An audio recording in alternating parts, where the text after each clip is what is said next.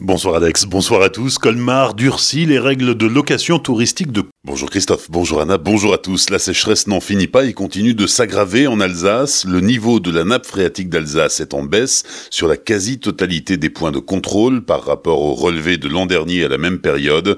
Le niveau de la quasi-totalité des cours d'eau de la région affiche aussi une baisse inquiétante. Le comité sécheresse du Bas-Rhin place la vallée de la Bruche, le Piémont des Vosges et Célestat en zone rouge.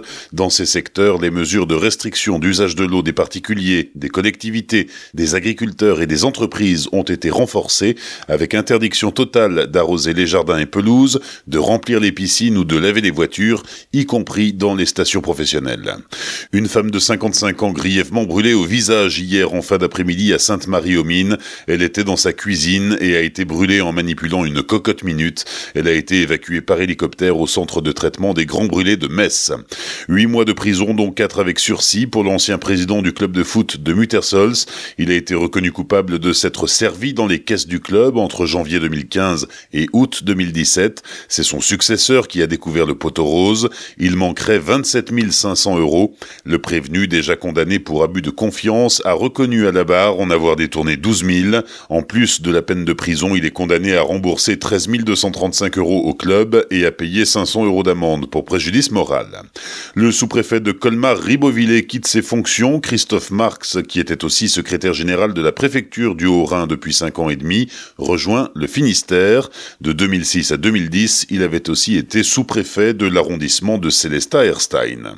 Le TIS, le transport intercommunal de Célestat, fête ses 20 ans. Le hasard fait bien les choses. Les 20 ans du TIS coïncident avec la Semaine européenne de la mobilité. C'est une occasion pour la communauté de communes de promouvoir son réseau avec du 16 au 21 septembre un tarif préférentiel fixé à 1,20€ l'aller-retour, soit une réduction de 50% sur le tarif habituel.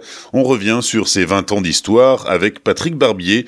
Il est le vice-président de la communauté de communes chargée de la mobilité. 1er septembre 1999, le TIS a démarré avec la ligne euh, Châtenois-Ebersheim. Et donc maintenant, ça fait 20 ans qu'on transporte euh, les Célestadiens et tous les habitants des communes autour, soit en bus régulier, hein, deux lignes euh, maintenant, et en TAD, euh, transport à la demande pour les communes qui ne sont pas desservies par les bus euh, réguliers. On est passé en 2010 de l'ordre de 250 000 voyages, maintenant on est à 550 000 euh, voyages. Alors l'avenir bien sûr c'est de continuer. On a de fortes demandes au-delà de la communauté de communes. Les communes qui sont dans les deux vallées, vallée vallée de Sainte-Marie-aux-Mines et le Ride aussi. Et donc c'est le projet pour les cinq prochaines années. On est en train d'étudier cet élargissement, ce qui permettra aussi de réunir les trois lignes de bus qui existent sur notre territoire, euh, le réseau 67 maintenant qui va s'appeler Fluo, les bus TVR qui vont dans la vallée de Sainte-Marie-aux-Mines et le TIS, de mettre tout ça ensemble, d'avoir la même tarification, la même grille horaire. Patrick Barbier, le vice-président de la communauté de communes chargé de la mobilité au micro de Franquiel.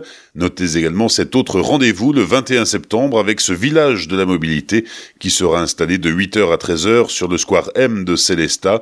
Une tombola gratuite est organisée autour du TIS avec notamment un an d'abonnement au TIS à gagner. Les sports du week-end, en football, le Racing affronte le Paris Saint-Germain demain après-midi au Parc des Princes. Match pour le compte de la cinquième journée de Ligue 1. Coup d'envoi à 17h30. Il y a aussi du handball ce soir. L'heure de la reprise a sonné pour les joueurs de Pro League. Les Violets du SHB accueillent Limoges. La rencontre débute à 20h45 au CSI. Bonne soirée avec Alex sur Azure FM. Voici la météo.